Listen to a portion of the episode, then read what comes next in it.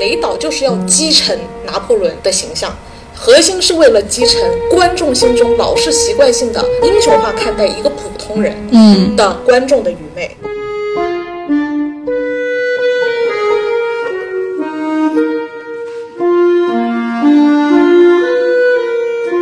我们今天看了电影雷导的《拿破仑这是一部关于拿破仑的传记电影。这部电影我全程看完，我是感觉到胃疼的，肝也疼。为什么？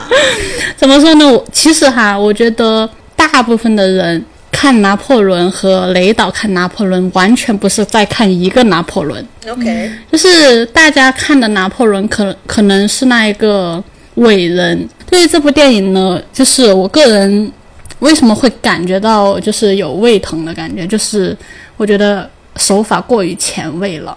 就是我们平常看电影出字幕亮灯，如果是让你非常感动的电影，比如说我看完这部电影，我是震撼和感动的，嗯，我会就是鼓掌。对，我会想站起身鼓掌，甚至久坐现场，留下一些余韵，然后要再回味回味。但这部电影呃，当时一出字幕一开灯，全场起立马马上走离场，就是我可以感觉到，其实周遭的人感觉对这部片的反应都很平淡。嗯，然后后来上网百度了一下大呃大家对拿破仑的影评，全网差一评。片差评，全网差评。如果把《普罗米修斯》当做商业片来看，它是个很好看的商业电影的同时，它还有那么宏大的叙事，嗯，所以我觉得是一个很神奇的电影。我在拿破仑身上的感受其实是一模一样的，我在《银翼的杀手》上感觉也是一模一样的，但是他们的共同点就是一出来的时候评分都特别低，我能够理解大家为什么评分这么低。我也我也能理解。对，因为、因为它大部分其他的电影还能够好看，是在商业的包裹下，但是这一个不是，就是你可能看到商业的包裹下，但是它其实更多的是历史的包裹下，就是大家更多的是站在历史的角度去评价这部电影。就是大家用历史的角度来评判这部电影的话，造成了差评，对对就是就是，如果作为那个历史人物传的话，对吗？你核心就是你要大部分的描写的手法都是说，啊、这个人物是怎么怎么一生宏伟的，对吗？把他那个宏伟的过程表达出来，就是要你就是非。大家被 PUA 惯了。对对，要你赤裸裸把他的成就表达出来，就是大家习惯性的那种。我们我们想像韩追韩星一样看到个偶像，对，比如不是，我觉得大家看完就这，如果是你很懂历史的人，你会觉得他可能有一些跟史实不符，或者是有些东西他没有讲出来。他有些顺序也有调整。对，然后然后不懂历史的人也会很 confused，因为它是一一段一段这样子过去，它它中间没有很好的那个连续性。他还挺戏剧化的。你想用这部片真正的认识历史中描述的拿破仑是做不到的，这也恰恰跟那奥本海默对 对立。对的，是的所以我说不要叫做拿破仑传，因为大家很容易从历史的角度去评价这一部它电影。相当不记流水账，其实有人说它是记流水账，嗯，是的，其实它相当的不不记流水账，它上一个事件和下一个事件之间都不交代为什么，对，就直接切掉了。这就是他很厉害的地方，我觉得然得。后其实，在看电影的时候，我我还在想他为什么要这样子拍，就是为什么要把 Josephine 和这些战争这样子夹杂着这样子拍。嗯然后我，然后我还在考在想的时候，然后然后你不是就跟我说，我当我当时已经很激动了，这部电对，影就告看到一半诉我了，然后我就想站起来，然后我就觉得，哦，原来是这样，是不是？然后就很然后妙后，面对然后后面就一直在看他们的那个对照关系，就觉得很妙。其实刚开始就已经出来了，就是刚开始就是历史当中不是是那个十路易十六是。被那个嘛，对吧？然后结果是他的妻子玛丽皇后在那里，那个我们电影我们看过，她是那个绝代绝代皇后、对绝艳皇后绝代？艳后，对绝代，艳后，绝世艳后，忘记了，就是那个我们一起看的那部电影，对，她是那个皇后是上了断头台嘛。是，呃，到片尾的时候，我看大家离场离得这么秒速，我看那么多电影，很少看到大家在字幕一出来，灯一亮，拔腿就走，而且拔腿就走也就算了，就大家都不想讨论，嗯，没什么好聊的感觉。然后回去去骂去了。是，然后回去去写差评，对。然后我当时就就跟你说嘛，我们一起看的，嗯，给雷导二十年，这就是最好的拿破仑电影。对，嗯，我觉得是最好的传记电影。对，最好的传记电影。本来不打算这一期录拿破仑的，本来想录个《无间道》来着，嗯，但是我觉得不是还有大象吗？还有大象，我的妈呀，风风流债很多呀。我觉得大家要非常非常切记，雷导他是一个思维真的很超前的人，能拍出很多顶级的电影，还真不在于电电影本身的内容哦，而是他的思维方法。是的，是很有意，思的是的。嗯所以说，如果把拿破仑按照我们正常的传记的思思维去嗯看待拿破仑这个人和看待历史这一件事情，本身就是大家已经被世俗的那种养得很惯性了。很惯性。其实大家是大家追星追惯了，我们喜欢看到包装成神的偶像，喜欢看奥本海默，喜欢看奥本海默，就是把它搞得很像很深沉、很高。但是雷导基本上走了奥本海默的对立面，嗯，继承了这个偶像。是他非但继承了拿破仑这个偶像，还继承了所有对拿破仑这个偶像形象抱有幻想的观众。这波差评恰恰证明了雷导的厉害。嗯，多年后，我们留下了这些差评，是我们要审视自己。这拍出来的不是他们心目中的那个拿拿破仑，不是他们认知的拿破是的。你看，就是不是书本里写的那个和自己想象的那个英雄人物。没错，嗯，其实偶像崇拜就像是一个人的本能一样。是，就是我好想崇拜一个伟大的，好像只有一个伟大的人才能给我带来震撼和感动，会会让我沸腾和热血。但是我觉得这个本来就是雷导要干的事情，就是干掉你。嗯，其实雷导前面好多电影酷就是酷在他一直在干掉你。其实现在那个舆论的力力量是很强的，尤其在这个互联网时代，大家跟着线上的 UP 主走啊，嗯，大家就觉得好像被排雷了一样，还还觉得很庆幸，但殊不知其实你错过了一个非常好的作品。而且我觉得还有一个现象啊，就是普遍 UP 主讲这部电影差的地方，恰恰都是我觉得这部电影特别好的地方。嗯，讲的差的有哪些？比如说，他们觉得跟这个皇后之间的关系显得、嗯太黏糊了，太恋爱脑对。对对，我看到豆瓣很多评论说适合不懂历史的恋爱脑去看。没错，是，呃，这是大家最差评的一个地方，但是是我最好评的。我觉得这是很妙的地方这是。非常妙的地方。然后还有关于是关于小丑演拿破仑的德性，就是演技，也是颇受差评的。嗯，呃，主要是大家期这个好像一半一半。一半一半哦。嗯因为我觉得大家是期待看到一个英勇帅气的拿破仑的时候，因为因为历史当中拿破仑即使不是高大帅气，也是少年少年英雄嘛。嗯，所以大家看到一个这样中年的老男人去演的，就破坏了，就是打破了他们对那种英雄英雄少年的那种是幻想。这这就是我们刚刚其实已经讲到过的，雷导就是要继承拿破仑的形象。核心是为了击沉观众心中老是习惯性的英雄化看待一个普通人，嗯，的观众的愚昧。他当时是看小丑的时候，就指着那个小丑说：“嗯，拿破仑，我心中的拿破仑的样子啊。”就是说，就是说，其实雷导要的就是这个效果。嗯，那时候看的时候，我也说，我感觉看到了一点点小丑的影视。是的，呃，跟雷导看到的一样，因为雷导的意思就是他不要一个非凡的英雄，嗯。出现在电影里，嗯，他要的就是一个人的样子。所以谁说这不是最好的传记嘞？你平常看到那种丰功伟业、偶像般的塑造、包装出来的，包装出来的，跟明星一样，跟明星一样打的人设。打的人设的，嗯，你凭什么说那才是好的传记电影呢？那是好的品品宣，对但不是真实的传记。嗯，所以很多很多人也在 diss 雷导嘛，然后雷导就怼回去嘛。他其实看了四百，差不多四百本拿破仑相关的书吧。哦，这么多，嗯，呃，我觉得很好的导演，他其实前期的准备工作都是非常充足超越你想象的充足的。嗯，确实他。如果没有这样的底气，他根本拍不好电影。就是其实雷导他拍拿破仑啊，你真的不能说他是一时兴起。嗯，其实拿破仑这个 IP 在他心中很久了，长达我觉得有五六十年。啊，这么久，他对这件事情的琢磨，可真的不比一般人简单。嗯，因为呃，据说他的处女作就跟拿破仑有一定的关系。很年轻的时候曾经去过法国，他当时就已经对拿破仑这个角色很有兴趣了，所以才会把他的处女作的电影里面放一些跟拿破仑相关的东西。也就是说，其实拿破仑这个 IP 一直是在他的一直在他的脑海中。嗯，这就是为什么他刚拍完上一部，马上宣布要拍拿破仑了。我我只是想说，这不是雷导的一个儿戏之作，我觉得恰恰相肯反。定啊，这么大制作怎么可能？两个亿哦，他他当时不是还说那个库布里克曾经要写拿破仑的剧本嘛？嗯然后他看完库布里克写的拿破仑剧本，他觉得很无聊，，so boring。他就他就觉得对方只是把一个人的生平，就一个所谓英雄人物，就是拍大家爱看的。拍大家爱看的，大家心目中一个伟人的一生拍出来了而已。嗯，也就是说，他想要拍的角度恰恰不是这个角度。嗯，行，那我们就正式来梳理一下本部片的剧情吧。好，对，其实整个故事呢是开始于呃法国大革命之后，嗯，路易十六主要是他老婆呈现在画面里被送上断头台，但他们这一幕在雷导想要表达的拿破仑的崛起中是有意义的，就是这个时候的法国是一个怎么样子的情况？是一个怎么样的情况？嗯是一个崩盘的情况。对这一点很重要，但是也意味着新思想的崛起，是就是交叉在一起，惯性的和平崩盘。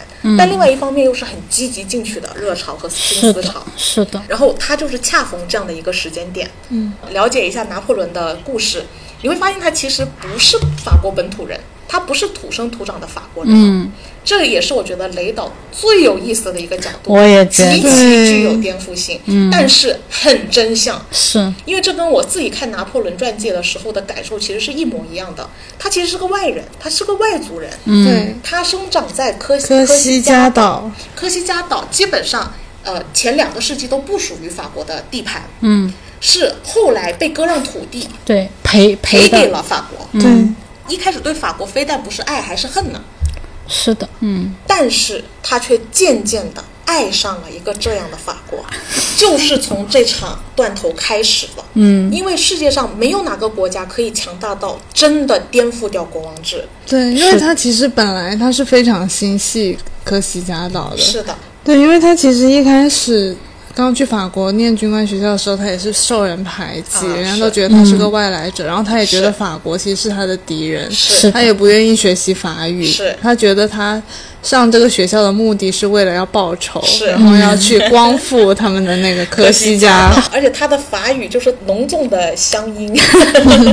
也就是说，其实这里其实才是真正的拿破仑嘛。但是在大家观众的心目中，其实我们已经默认，好像他代表了法国，他一定是法国人。但是我觉得这里就是要标重点、敲黑板，雷导要提醒我们的事情，就是他其实是个外族人。是，他和法国之间的关系是一个很值得思考的关系，但这才是真正的内核。我当时不是也发到群里说，我觉得这部电影是在讲人与人的关系、国与国的关系和人与国的关系。是，路易十六被送上断头台之后，就给了一个镜头给拿破仑，对，他看到了一个这样子的时代。可能我们这个年代有点反应不过来，一个皇后被砍头是多大的震撼，当着老百姓的面前，还在老百姓的欢呼中，这是一个时代的转折点，它开创了未来的所有时代。但这件事情其实不是拿破仑自己促成的，是法国这个国家自身就有力量能做到这一点。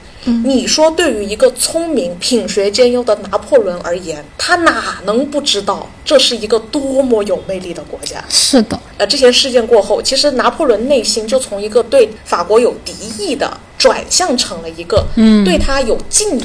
我看整部电影，其实我一直是觉得雷导是在夸奖法国的，对，很多人说他如法，包为什么说点都有儒法呀？就是把他们的历史人物给他，打打继承了嘛，啊继承了拿破仑的英雄形象。嗯，说一个英国人拍拿破仑，好家伙，果然如法。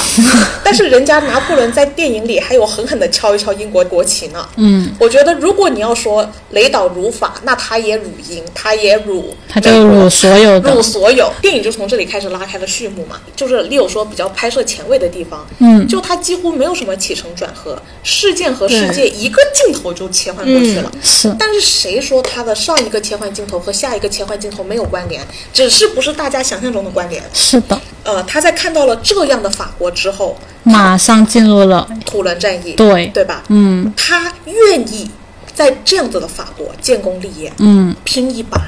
为什么他这一段演得害怕很害怕、很焦虑，但是又知道要做，但是又好像很慌乱的样子？因为一方面这确实是拿破仑的成名战，嗯土伦战役。嗯其实我们当时看《悲惨世界》的时候，不是有了解一段这个历史吗？对悲惨世界的起点也在土伦监狱。那个冉阿让他一开始在土伦监狱，他离开监狱的那一天是拿破仑死的那一天。我我我们当时是基于这个去看了拿破仑的传记，对。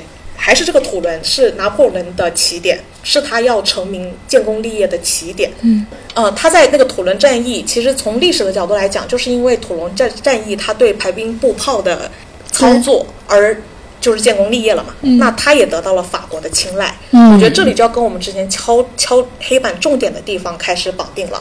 其实就像我们现在认为法国的一个大代表人物是拿破仑，是，其实我觉得这里就涉及到了人与国的关系。嗯。我觉得法国和拿破仑之间的关系是错综复杂的。嗯，对，当法国需要拿破仑英勇的那一面，他会被摆在世界宣传的面前，是就强化。特别像是我们之前看的那个变色龙，哎，没错，就是我犀们没错，《犀利传》嗯，就像就像我们我们国家需要一个伟大的人物，那他就是法国人。对，当我们需要一些脏活累活、泼脏水，他又是那个背锅的人。嗯，他和法国的关系是来来回回，嗯。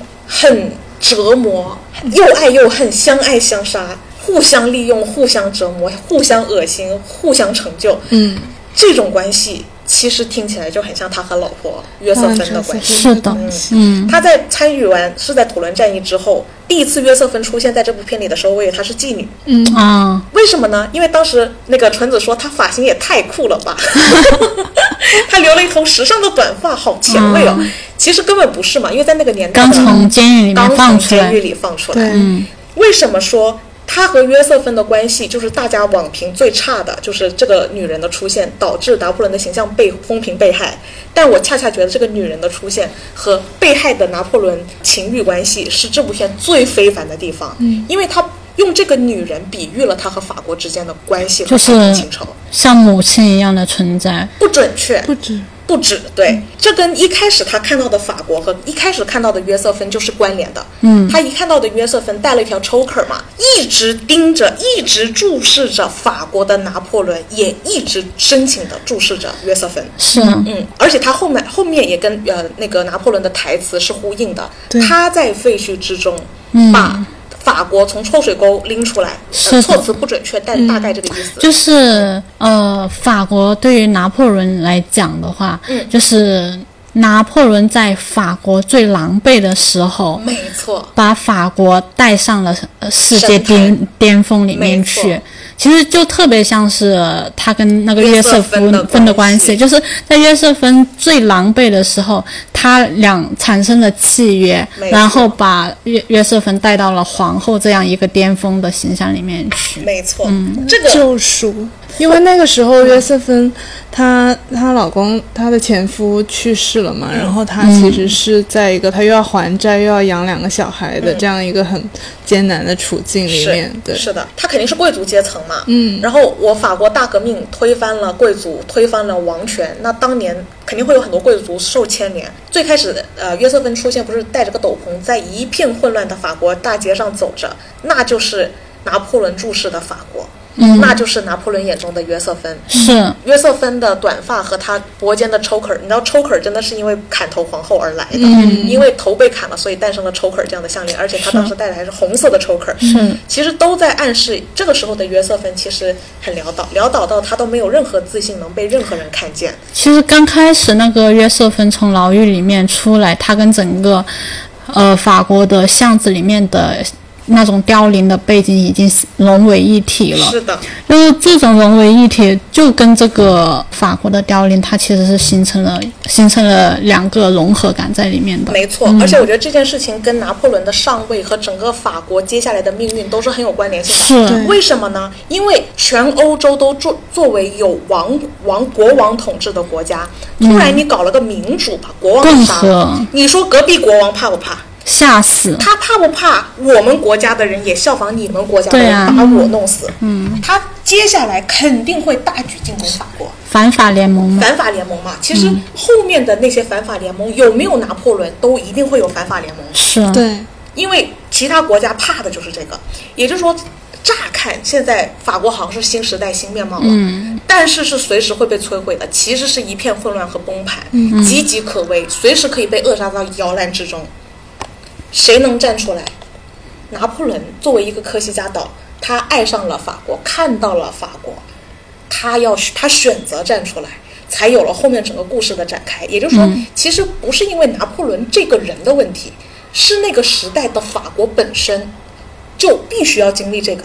嗯就是必须要经历这个。但是拿破仑确实也是个很重要的人物。对对对，嗯，天降猛男，天降猛男，他看中了，他被吸引了，嗯，这个词很关键啊，就他还不是天生的猛男，他是被吸引的猛男。对他也是读了很多法国的那些著作啊什么的，然后慢慢被吸引的。是的，呃，所以当时约瑟芬被拿破仑看上的时候，他其实自己也有一些迷惑的，他怎么就看上我了呢？嗯，那是因为其实拿破仑作为一个外族人，看了法国很长时间了。嗯对，这个爱是约瑟芬刚刚也看不上拿破仑呢，那那就是就像法国人看不上拿破仑一样的没呀。错对，其实都是很什么乡村没错野孩子，跟我这个城里人怎么比？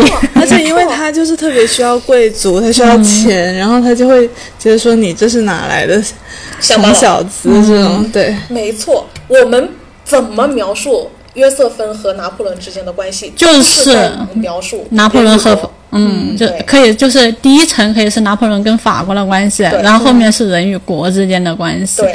我觉得人与国的关系更多的是想的是雷导想要表达的。当然，嗯，呃，所以我觉得他其实这个这个时候已经确立了这个约瑟芬的存在，不在不在于烘造拿破仑的形象是一个多么拜倒在女人的石榴裙下，对。而是就已经开始在阐述他和法国之间的关系，对，不可分割。所以所以说拿破仑跟约瑟芬的关系不是我们历史当中的，就是用他们两个是夫妻的关系去看待雷导的这部电影，呃，更多的是特别像是就是第一层就是拿破仑与法国之间的关系，以及第二后面雷导想要表达的就是人与国之间的关系应该是什么样子。没错，其实我觉得在这部片里面也可以很明显的看出来，他们两个的关系是一种很像合作伙伴的关系，就是后后期后期，对对对，我知道，就是说，但是他们不绝对不只是夫妻，就他们之间也绝对不、不是不是只有这种爱恨纠葛，而是有很多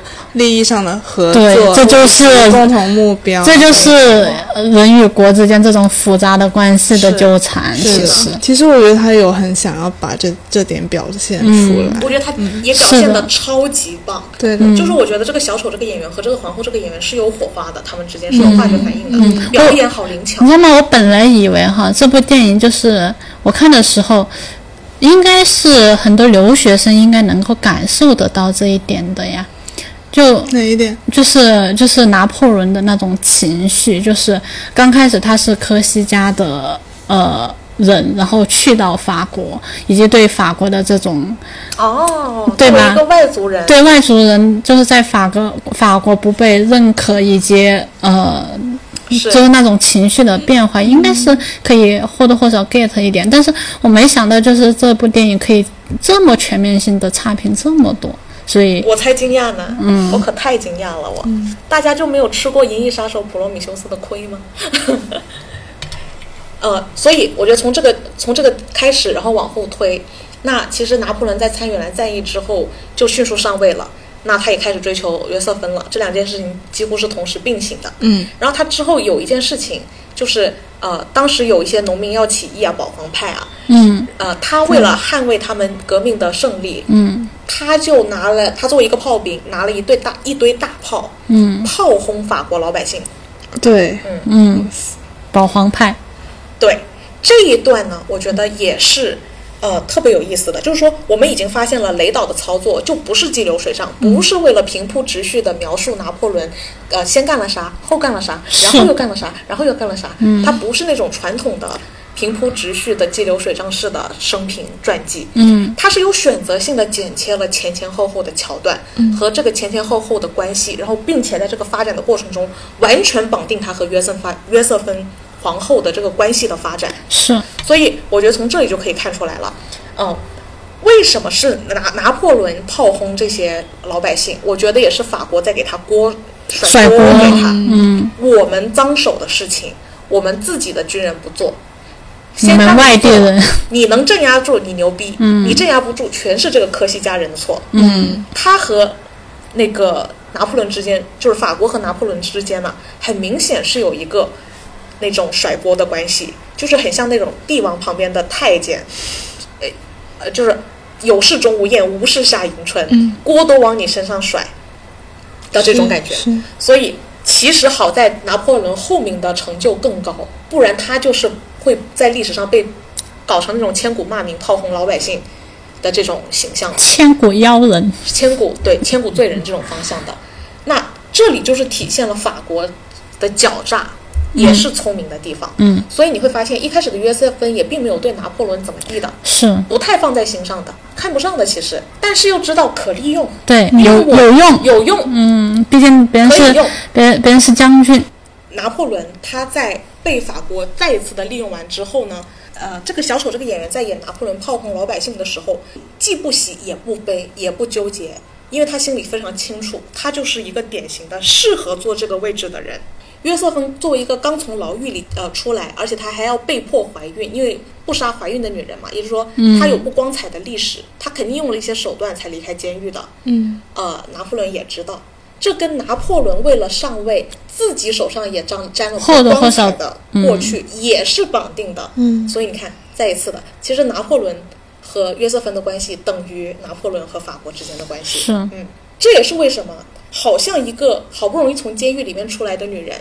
你好不容易得到了一个正在上位的牛逼的人物的赏识，你应该对她客套一点，至少不要水性杨花嘛。嗯，结果结婚了之后，拿破仑又要出征埃及，接下来讲他和这个约瑟芬的关系，其实也是为了讲他和法国的关系。是具体干了什么，只是这两个人关系的折射。对嗯，尤其这一段的那种拿破仑的做法是大家特别不不能接受的，就是为什么？就是拿破仑啊，真的恋爱脑，就是在远在埃及，就是远因为他妻子出轨了，疯狂的跑回家去，对。就是特别不能理解就觉得没有。军纪，有没有搞错？你身为一个将将领，这一段我觉得也是大家很多差评的一个地方，就是一方面觉得约瑟芬这个女人，你为什么还要爱她？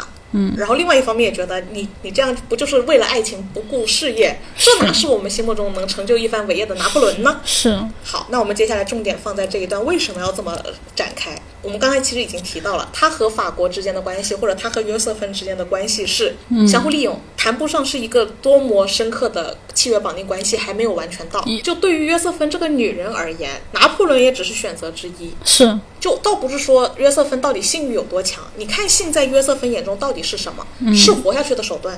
我当年嫁给贵族，我后来在监狱里面，我为了活下去，我我又跟别人搞搞出了个孩子。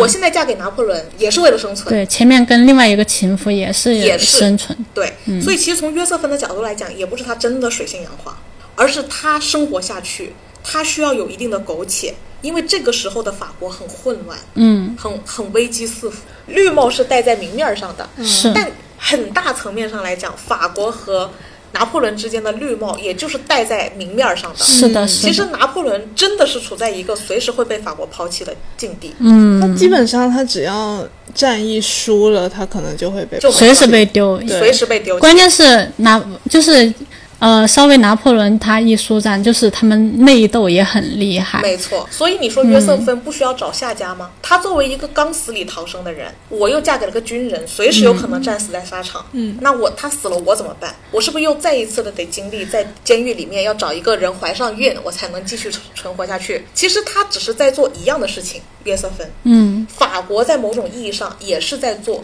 求保命、求机会、求生存。一直都就是在做前进的事情，其对实，就是在做必须做的事情。对，但是这一点在拿破仑眼中不行，受不了。赶回去之后，他和我觉得也算是这部片的名场面了。他很生气嘛，就把约瑟芬的所有东西扔到了外面扔到了家外。约瑟芬一看就慌，嗯，然后就跑去跟拿破仑展开了一段很矫情的撕逼。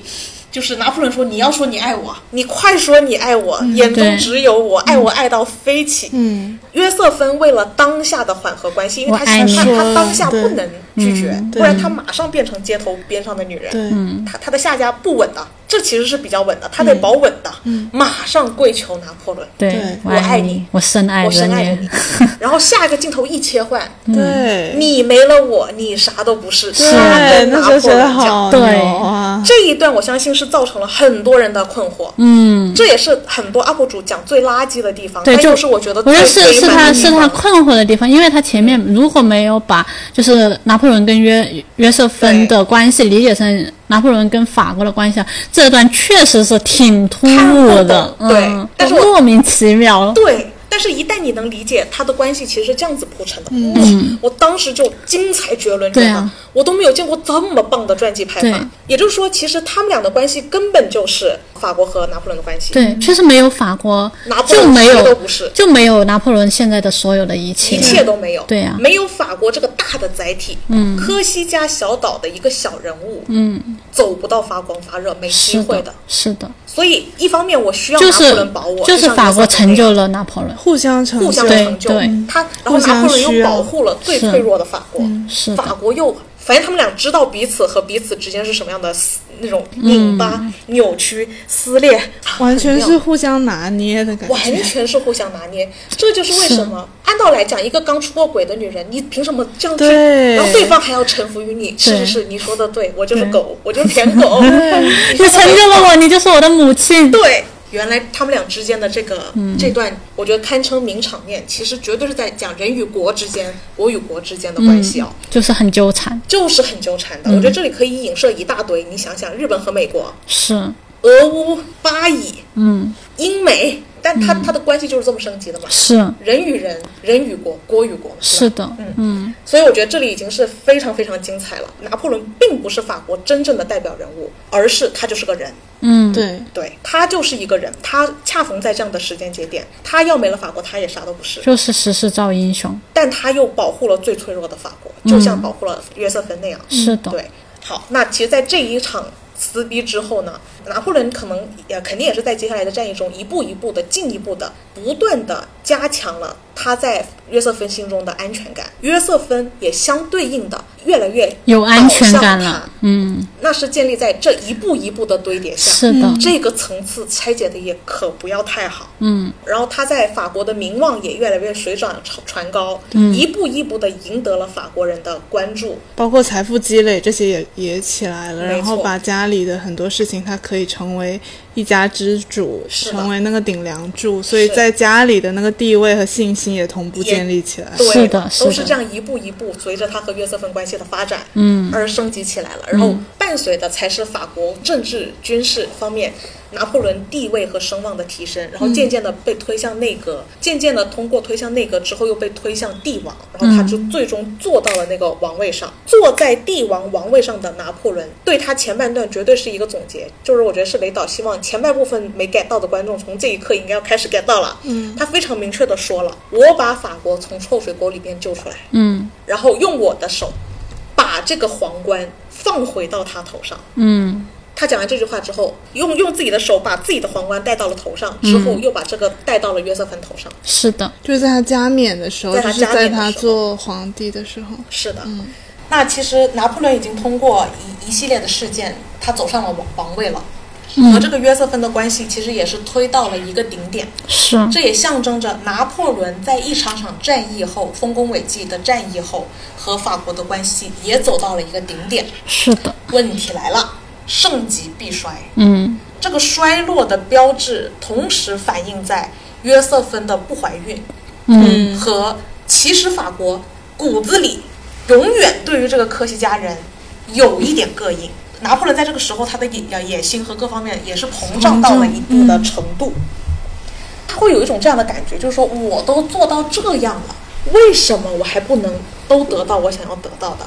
是啊，所以他当时在进莫斯科的时候是比较激进的，就是其实军力啊、兵力啊各方面都挺不足的，但是他还要进。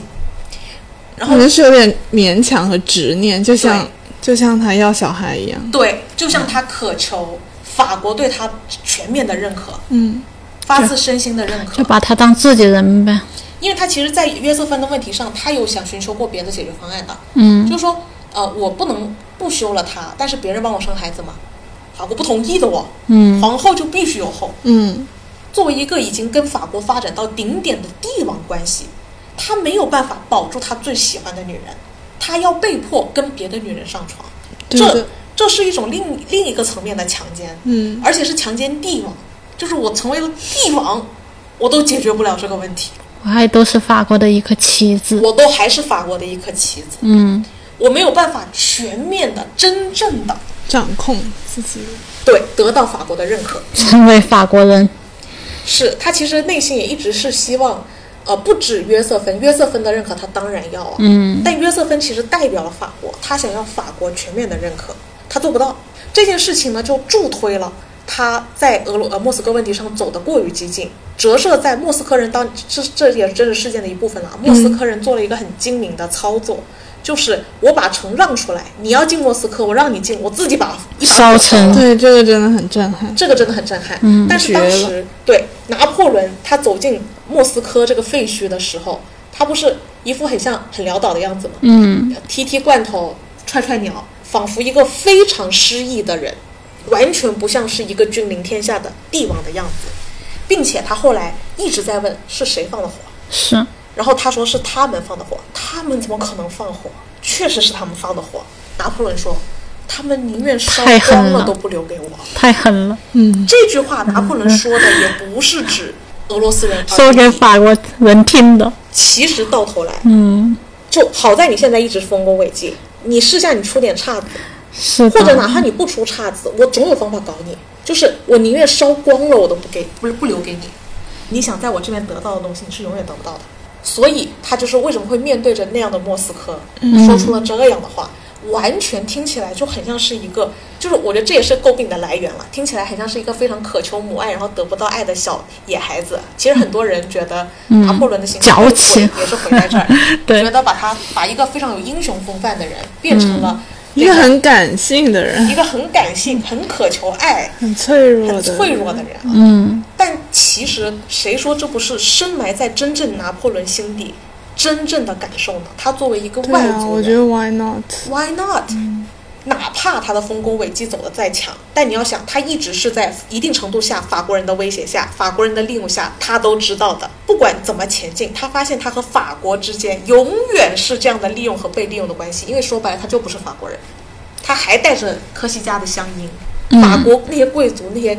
嗯，自诩非常法国的人，对他依旧是存存在那种偏见和利用，和你一旦不行你就滚，嗯不是自己的亲家人啊。如果是我的亲儿子，我对他一定有更多的包容和支持。嗯，但由于他不是我的亲儿子，坏事、脏事、累活全是你干。是你好不容易得到我一点点的认可，还得掂量掂量我会不会收回来，像收养的一样，像收养的一样，就是随时可以抛弃的。其实、他在法国面前，他其实一直是一个这样子的存在。嗯，所以他在莫斯科问题上有点激进了，也是来源于情绪走到了一个极点之后的爆发。是，已经沉积在心中相当多年了。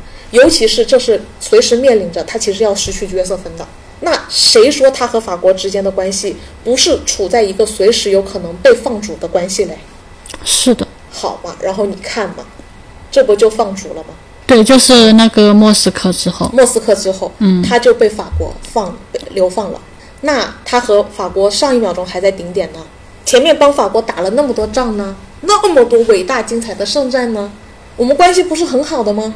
就是因为我不是你亲儿子，嗯，所以一个锅甩过来，全都是我的错。我从一个帝王就说流放就被流放了，嗯，因为我说白了就不是你们家亲儿子。对，嗯。那其实伴随着的呢，也是约瑟芬被流放嘛，相当于被打入冷宫嘛，嗯，因为他保不住自己最心爱的老婆，因为生不出孩子嘛。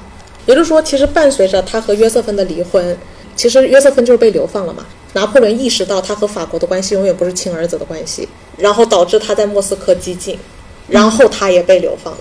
嗯，那这两个人就彻底分开了。对那其实，在离婚的时候呢，他其实是不想离婚的，是但是他是因为这个被迫离婚，对被迫离婚的。嗯然后 Josephine 在读那个给他应该是给他准备的那个离婚的宣言的时候，嗯就是说，呃，那个离婚宣言是怎么说的？是说，嗯是说因为我没有办法生小孩，所以没有办法辅助他，嗯嗯。呃，什么可以有世袭制的这个儿子，然后所以，呃，因为我难当这个大任，所以我必须要离开。嗯但是我觉得他这里面还是想要，想要让他说出来是，其实我很爱他，但是因为我没有办法做到这个事情，我要离开。然后周斯宾看到这些就笑了出来，嗯就忍不住笑了出来。然后拿破仑打了他一巴掌，嗯，这个也很能体现他们的关系。这一段离婚誓言，他们那个情绪可复杂了。对，我觉得很有意思，很有这一段意思。这一段其实非常值得细品。嗯，它它有一个渐变的流程，对，因为我觉得那个约瑟芬刚开始读的时候很真挚，是。然后又很深情，但是又可对，但是又可调戏。不是，我感觉他好像第一次看那个、要读的这个东西，然后就边看，然后他的情绪就在变化。嗯，是的，是的，就是各种情绪夹杂着。对，是的，然后，然后拿破仑一听，气的呀，一巴掌扇过去然后。他一巴掌扇过去，然后周斯平就知道，嗯，我现在是在演戏，那我把戏演完吧。哦，你是这么理解的？哦，这这一段可真的也是让我沉思良久。一方面，我觉得这两个演员真的很有戏啊。哦，嗯，就是他一开始其实约瑟芬其实是拿破仑根本舍不得约瑟芬，约瑟芬希望你赶紧的，不要让我老吊着。约瑟芬其实早就准备好了，我觉得是对，是的，哪怕是这样的约瑟芬站到了那个法国的那个离婚宣言的现场，嗯，呃，拿破仑很快就念完了自己应该要念完的事情，很不爽，但是他接受。啊、到约瑟芬的时候，约瑟芬一开始还觉得有点好笑，嗯，然后中途好像突然之间情绪变得很激动，是的，嗯，呆掉了。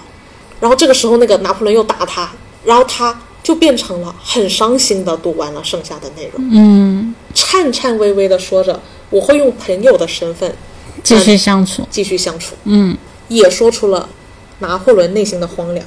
我以为我跟你已经是深刻绑定的爱情关系了，对，我们互相利用至今，我们应该非常清楚我们彼此应该做什么。嗯，我觉得它是真的意味着有些东西他们本来以为不会结束，但是事实上是会结束的。这件事情给了约瑟芬震惊。什么东西不会结束，但是实际上结束，因为我觉得他拿破仑和法国的关系，我以为他已经是帝王了，不会结束，绝对契约顶点啦，我们爱的那么深，顶点啦，不可能消磨灭的羁绊呢。就是我们认为不可磨灭的羁绊，也仅存在我们俩心中了。事实上，这种看似牢不可破的羁绊，就是解绑了，彻底的，不可回复的，以后都不能成为有些东西确实是已经对。变了呀。再也不是 my love 了，只是 my friend 了。他都已经是这个级别的帝王了，他保住了法国大革命，而且无数次的在各种联军的围剿下，他一次又一次的保住法国了。嗯，这样，因为一场战好，可以说这场战死的人挺多，但如果他是亲儿子呢？他如果是路易十六，他是真国王呢？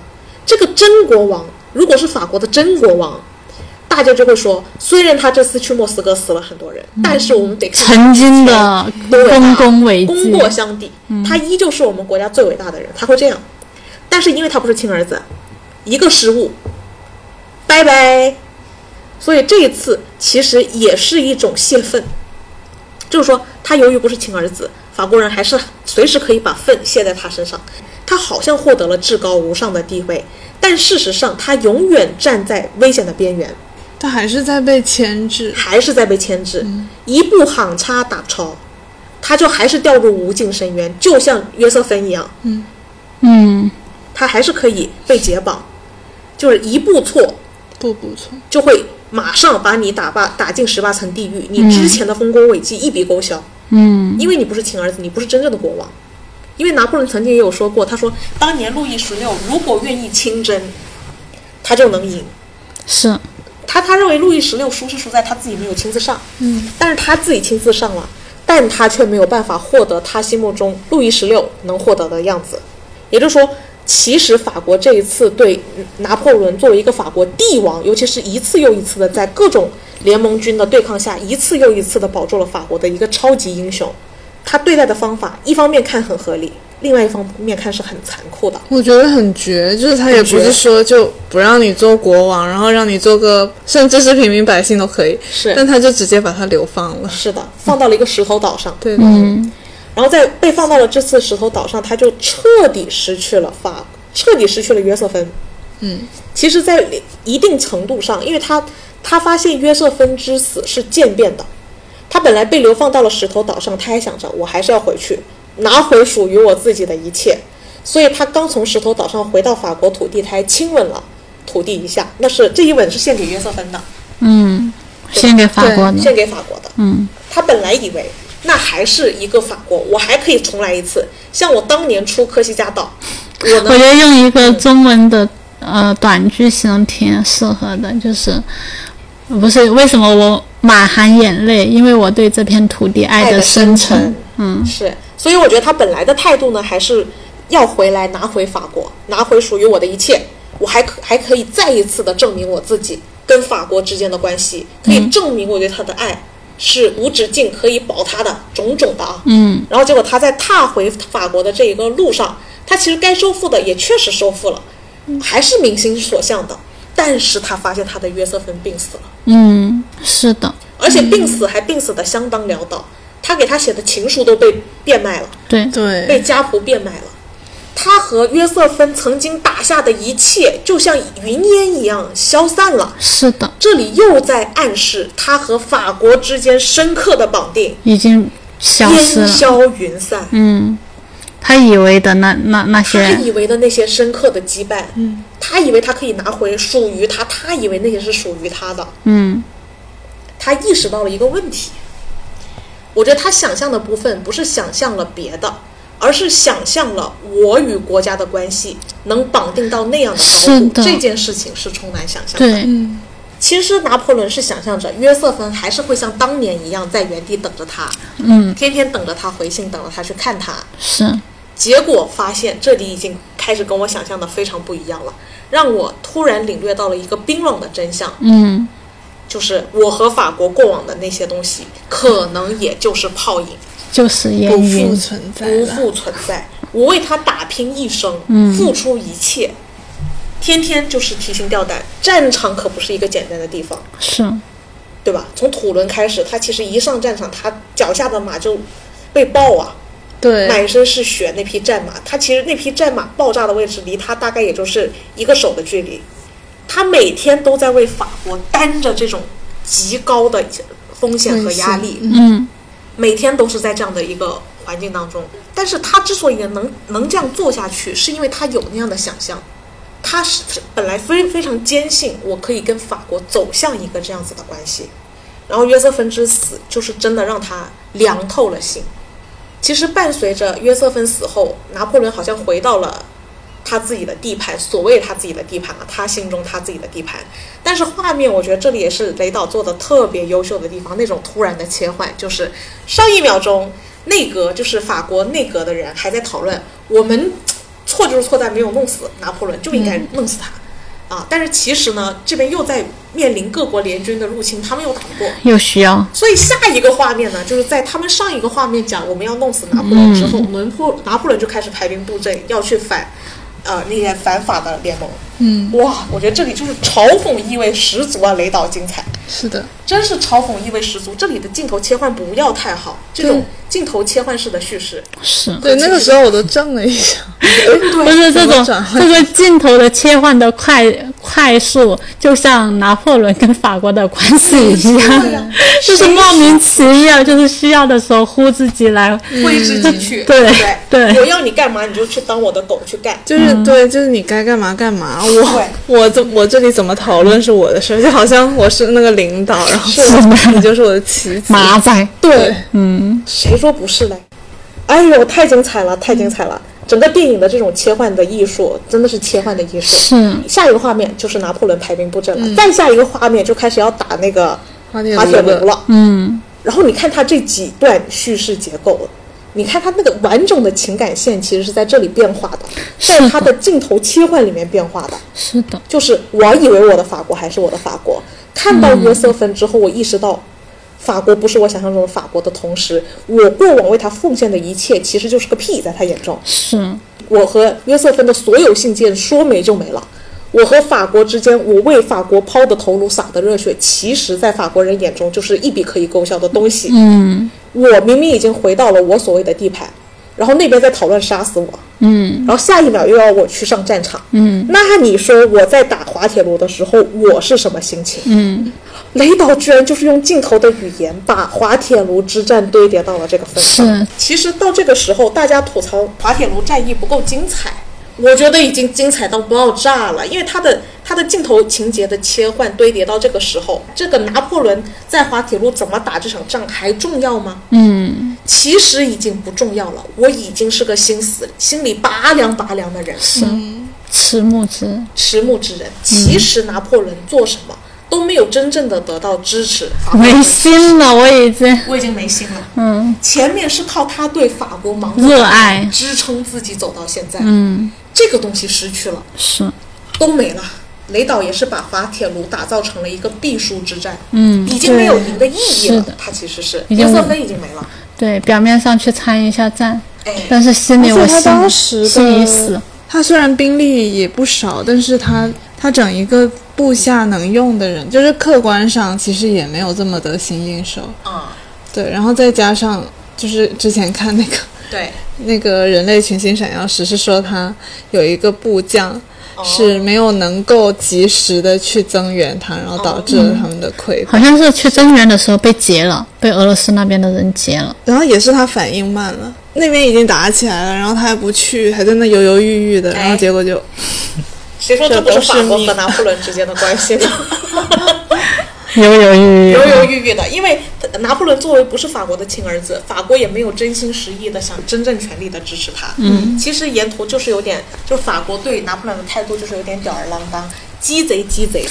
想到这个，就是最开始和现在真的是一个非常大的差距。谁说这部片没有人物弧光嘞？嗯，我都觉得，我就如果我带入拿很有哎，其实很有哎，其实不是，其实我觉得非常不一样啊，从一开前面的状态到后面的，是嗯主要是这种叙事方式太少见了，没见过，你知道吗？嗯，对，所以其实滑铁卢战争呢已经是必输的了。他内内阁对他的支持已经是岌岌可危，根本就是很松散，根本还是想让他去死，所以根本没有什么支持可言。他心里已经凉透了，所以输了滑铁卢之后，他又被流放了。这次的流放就是彻底了，流放到死了，心如死灰，心如死灰，再也不出来了，再也不出来了。石头岛就石头岛。嗯，拿破仑的一生就是从一个岛出发，中途被流放到了一个石头岛，最后又被流放到了一个石头岛。从法国附近的岛流放到了非洲附近的岛，挺悲哀的。so sad，谁说不是这种悲哀呢？嗯，所以拿破仑和法国的真正的关系，我觉得这比任何一部拿破仑传都真实的多。嗯，大家凭什么 diss 他？但是，呃，我觉得就是在这部片的结尾，因为我全程，其实我全程看的是很激动的这个故事，因为我觉得太好了，实在是太好了。嗯，因为雷导作为一个伟大的导演，居然没得什么导演奖，我真的是 unbelievable。因为可能是因为雷导也作为一个外族人，他作为一个英国导演，常常混迹好莱坞。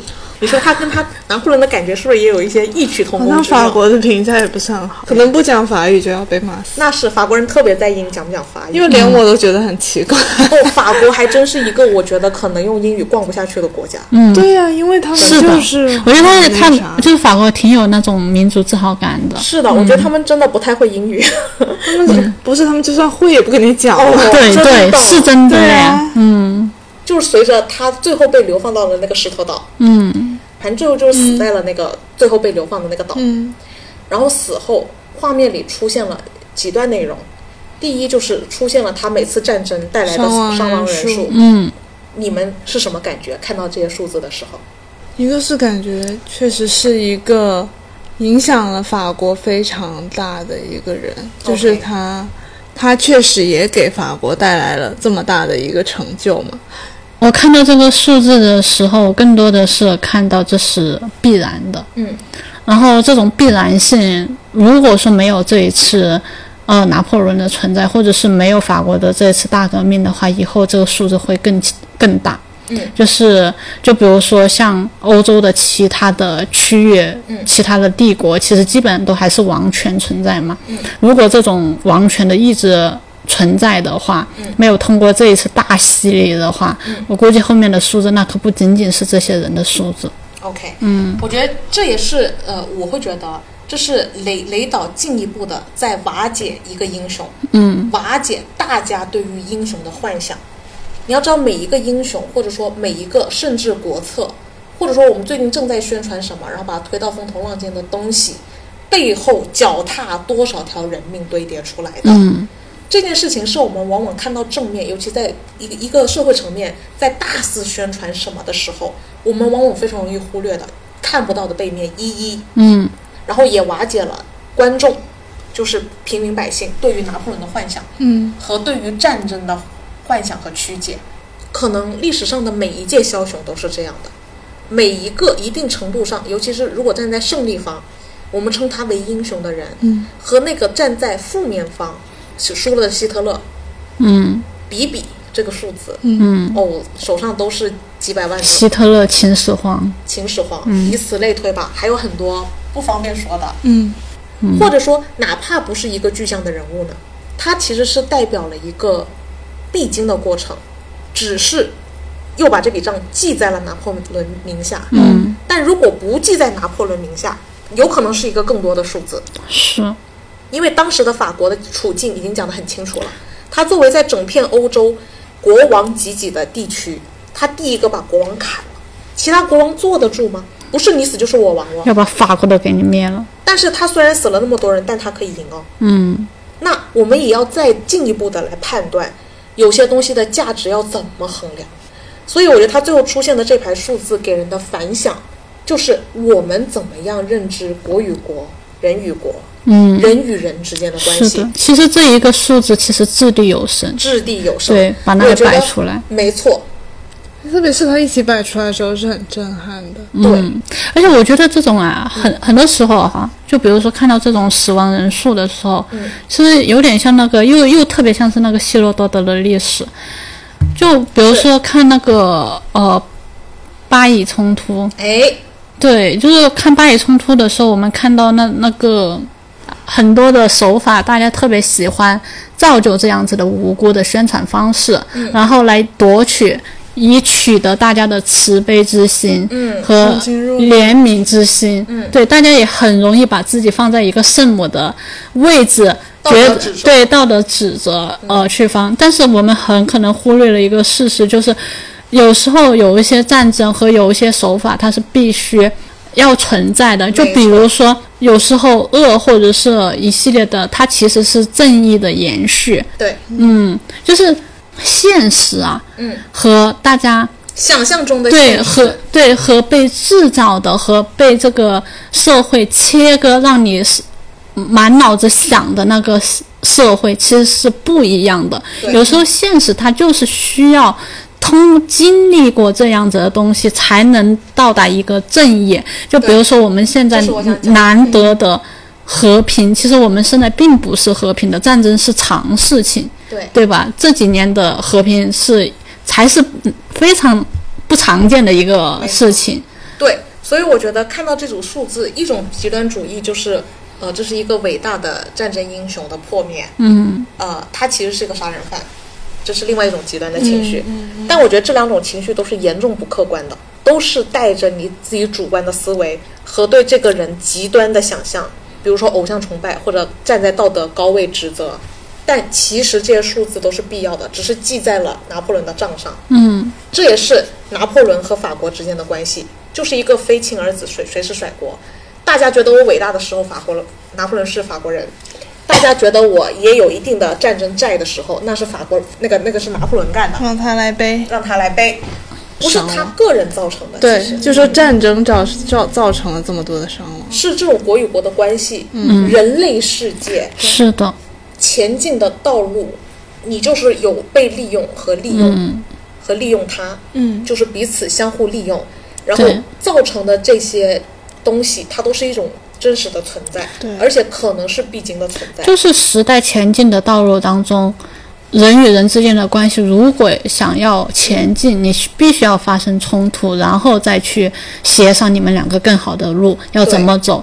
然后比如说国与国之间，你们俩如果一直都是王权制度，然后下面呃富不果实，对吧？嗯，另外一种伤亡。对，就是必定会出现一个这样子的大事件，来国与国之间发生这样子的冲突，嗯，然后再往前前走，达到一个更好的一种纠正纠错的一个没错，方式。嗯，是的，因为他这里也不是在讲我要成为一方英雄，我必须能接受这个数字，和我必须残忍和残酷。嗯，我觉得更复杂，雷导出这组数字的意图。我觉得它就像一颗雷，啪从天上掉下来。嗯我觉得特别像那个啊，《他说漫游记》那个黑色杯，OK，黑杯就是哦在一个时代的时候，就是发展到一一个期，然后那个那个黑色的杯呀、就会出现在那个历史节点上，OK，发出一个掷地有声的口吻。好，那接下来又出现了下一个内容。拿破仑最后的遗言是三个单词：嗯，对，法国、嗯，军队、和约瑟芬，约瑟芬。嗯。我觉得其实这三个是一体的，嗯，嗯。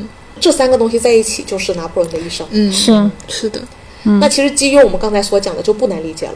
约瑟芬、战争、法国这三者在这部电影里根本就是完全绑定的，它是照着拿破仑的遗言拍的。嗯，整个故事，要我来概括雷导的电影三个词，就是这三个。就是这三个词：法国军队、约瑟芬。是的，没毛病。仿佛卡姆说：“上海老头、老太太、东方之珠。哎，那为什么他最后要放大 Josephine？” 他没有放大，他是慢慢出的，因为他是那个 moment 啊，离我越远的东西，我越难感知。嗯你看，法国是离我最远的，因为那是人与国的关系。那我和军队小一点，跟我亲近一点，好像没有国那么虚，好像是我的社群，就是修身齐家平天下的那个意思啊。法国是平天下，有点远；齐家是我的军队，然后修身是 Josephine。Josephine 作为人与人关系是跟我最亲密的，本部片的篇幅也是最直接、最直接的，嗯，我觉得是他最内心的东西。也可以这么说，代言了对对对，他内心最深刻的感关系的最表就最表现出来的那一面，嗯，其实也是最像人的那一面。嗯，剩下的军队，你和军队的关系不好说，和国家关系也没那么好说，但是和 Josephine 的关系是，呃，我觉得观众都可以看得到的。其实观众对他诟病的所有词，一定程度上都是对的，但是他们只是说这是不好的地方，嗯，只是我想说这是特别好的地方。就是站的立场不一样。因为其实大部分都会把他们完全割裂开来，哎。就是战争是战争，打仗是打仗、j o s e p h i n e 是 Josephine，恋爱脑是恋爱脑，对，对，就是大家可能更宁愿把拿破仑想象成一个与战争、与国家大义有关的一个人物吧。哎，嗯。大家切割了，大家把国家、感情、军队、社群加个人，嗯。大家把修身齐家平天下切割了。修身是我自己个人的事，关你屁事。嗯，家家怎么样不关我事，国国怎么样不关我事。家天下切割了，个人家天下都切割了。好家伙，那其实我觉得这就是雷导这部传记拍的其实特别成功的地方。嗯。嗯他整个在探讨人与人、人与国、国与国之间的关系，我觉得它的层次是非常鲜明的，嗯剪辑手法相当精彩，把这种情绪的堆叠和概念，这种复杂概念的呈现，然后通过复杂的拿破仑的一生，他居然可以做到如此条理清晰。接下来就是要进一步的讨论人与人、人与国和国与国之间的关系了。嗯在这部电影里，他一方面向世人继承了拿破仑作为英雄的形象，还原了一个人的形象。是但其实这个人的形象的背后的发展历程，我觉得也是非常曲折的。就是人生在社会里，人生在世，人在一个社会，在一个群体中，在一个国家里，在一个国家里，只是大和小的问题嘛。是其实往往都会经受拿破仑要经受的这一切考验。是的，嗯，你把个人和这个你的家这个群体，或者说社会这个群体割裂，其实你也很难前进。嗯你走有什么用呢？你要走哪去呢？你不为他服务，你你啥事儿不用做了。其实，就是你接受，呃，接受这个国家的各种，就特别像是他跟那个约瑟芬的，关系，就是你接受这个国家的各种的捅刀子也好，各种不好的一面也好，但是你好像又跟他，哎，嗯每一个中国人的痛不就是这你样？享受着他的好，但又忍受着他的恶心。对，的同时，你又得，爱他，就还真正的就是爱他，其实。其实就是爱他。其实就是爱他，呃，不是，就是那恶心的每一个点，就是因为太爱了，对。他做这些太让我烦了，就是没错，就是因为爱的深沉，就是因为爱的深沉，嗯，所以结果他把一部一个英雄人物的伟大传记拍成了每一个人和你社群和你国家之间的关系。是，其实每一个人和自己的社群和国家，不都是一种这样子的撕逼又相爱相杀的关对，就特别像是呃，以前讲什么，就是我的国家我可以说，但你不能说，哎，有点这味道，对吧有点，呃，对对对，就是我可以对他骂骂咧咧的。哎，我就是很烦，就是有时候就是我怎么骂都行，但是你不能讲一句我他的不好。我就跟你拼命。对，就是我的这种骂其实是很爱他，想让他好，想让他就是爱之深责之切。对对，就是这样子。怎么不是嘞？嗯，其实他能打胜这么多场仗，能留下这个丰功伟绩，嗯能保护住这个国家，就是靠着他对他的那个爱在支撑。对的，要没了这个，你就与世界割裂，你谁都不是。其实到头来，是的，事实就是如此只。是人的的为爱发电。个个人的身份，有时候其实还真的需要国家的来印证。对，嗯，还是需要有一种算归属感吗？也算。算吧，我觉得其实很多时候就是你是一个怎么样的人，就特别像是你是一个怎么样的人，需要通过你去做什么事情来印证你是，对。其实就是认识你自己，通过这些哎，环境，对，通过环境，通过你身边的朋友，然后通过你去做的所有的事情来。通过这些事情得出你是一个怎么样子的人，是是的。如果你是一个大美女，嗯。不曾有人说过你美，你知道你自己美吗？嗯，因为你漂亮，大家说哇你好漂亮，是你被大家说了，你就觉得自己很漂亮，于是很漂亮就变成你的一个特质。嗯，所以你是谁，是靠你身处的环境、你你的群体、嗯，你背后的国家去反映，去反映的。嗯，我觉得每一个人都高估了一个个体的价值。是，其实个体的价值是要完全在环境中才能被折射的啊。嗯。你让我想起了那个卷福演的模仿游戏，啊嗯，他呃图灵，他当时为了英国打德国，研发出了计算机，然后最后他因为是个 gay，、嗯。又被英国弄死，嗯。之后很多年又为他去为他封爵，嗯。其实就是拿破仑跟法国的关系一样的，海默呢？那也是。要对这个事情展开思考。是。一方面，我们得承认个人是不能与社会脱节的。对，所谓的社会包含国和国与国的关系。对，就是我们其实并不能做到高高在上、事不关己、高高挂起的。嗯，我还有一个感受哈，嗯这个感受是什么呢？就是我说的是那个呃，雷导看的是拿破仑的精神的这一个点呢，嗯和法国大革命的这个精神，在我看来，他是特别想以就是人与人的关系和人与国的关系再一次发起一个革命。嗯嗯，这种革命感就特别像，我觉得像那个最后的那个数字啊，人物死亡的数字，掷地有声的摆在这里。嗯上一次革命已经很久了，嗯对，已经很久过去了。但现在的问题其实也有很多，现在的问题其实就是人与国的问题和国与国的问题，就摆在这里。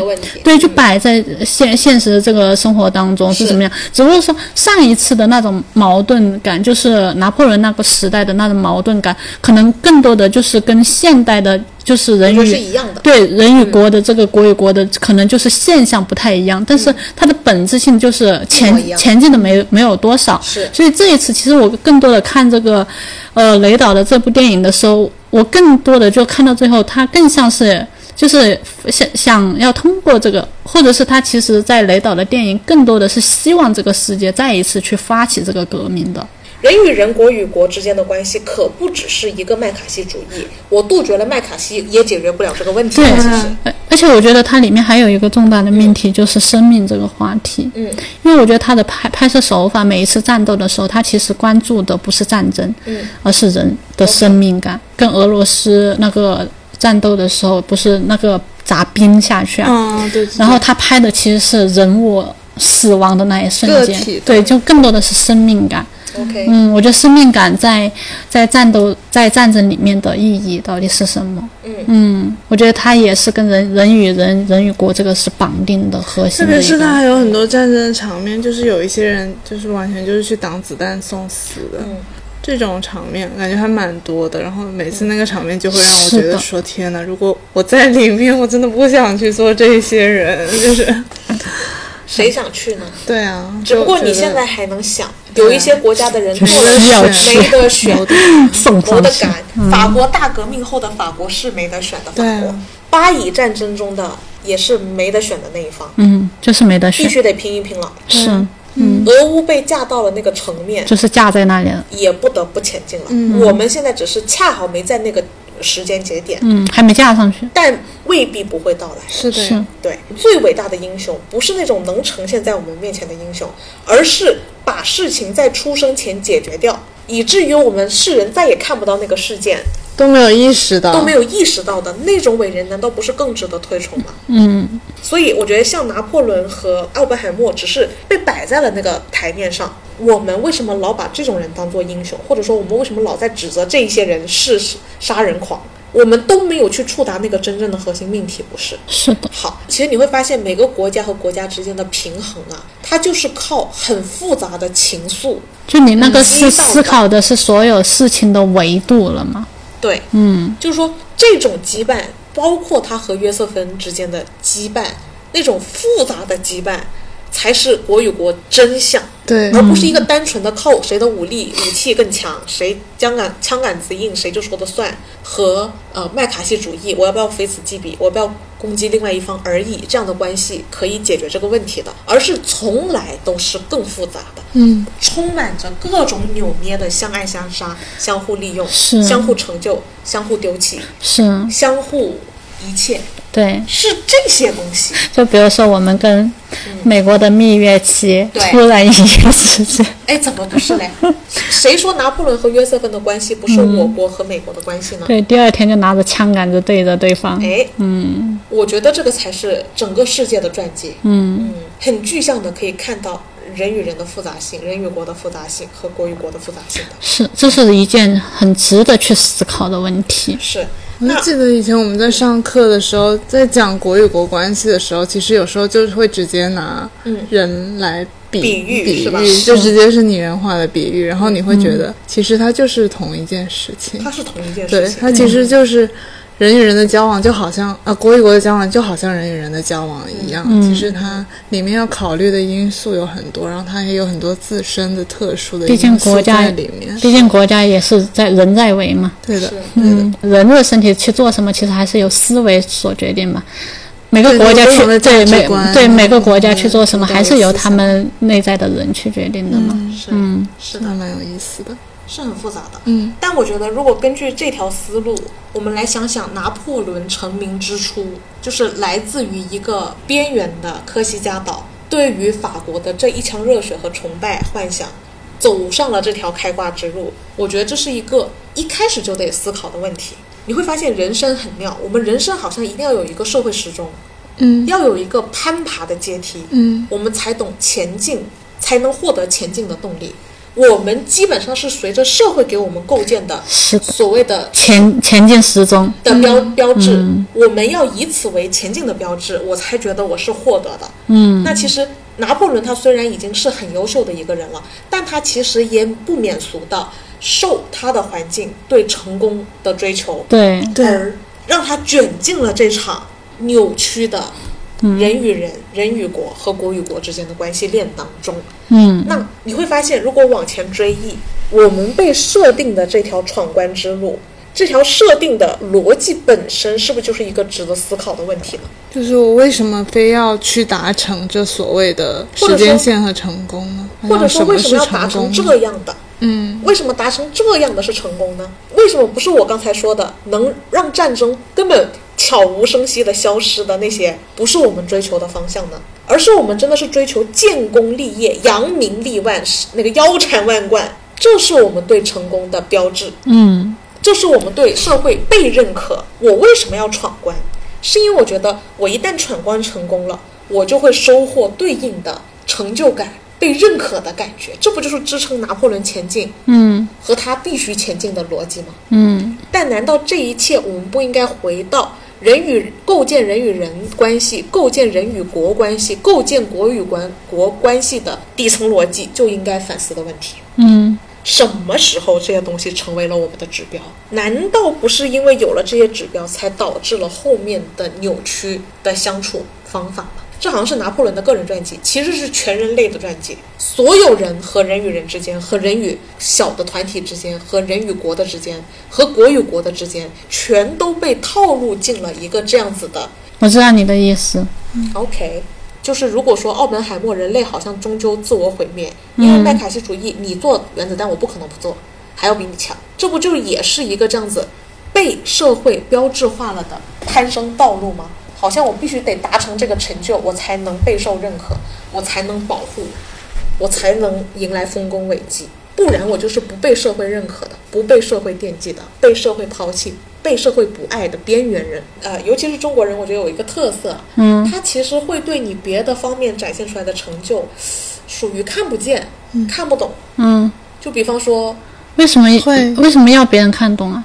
因为你是社会性的对。动物，然后确实是我有我有个同学，他在就是现在在读博士后嘛，然后等于是说，其实他学术成就也挺不错的了，哦，但是他们家人也是不太认可他的，对因为他没有挣到多少钱，哎但是他是在学术上面可能是这些方面成就比较高，对，嗯。在这个关系的任何指标上，极其的单一和单薄，和片面，和被社会某种风气带带带跑偏了走向和固化。对，就是一直有一个参照物在那里，然后我参照它，我觉得我做的不好，于是我自卑了。对，嗯我觉得我做的不错，我在这个，呃，这些人可能好像都没有我混得好，然后我又觉得我自信了，哎呀，就是会有这一种感觉，就这种自信也是打压式的自信。是，就不是真的自信了。嗯对，其实应该建立的坐标是自己，对呀、是总会变成别人。对，但是但是这个，那你又说坐标坐标是自己，但是你又是被其他人所包裹的，对对包裹和定义的，是然后你又是从其他人的评价中才哎看到的自己是一个。矛盾吗？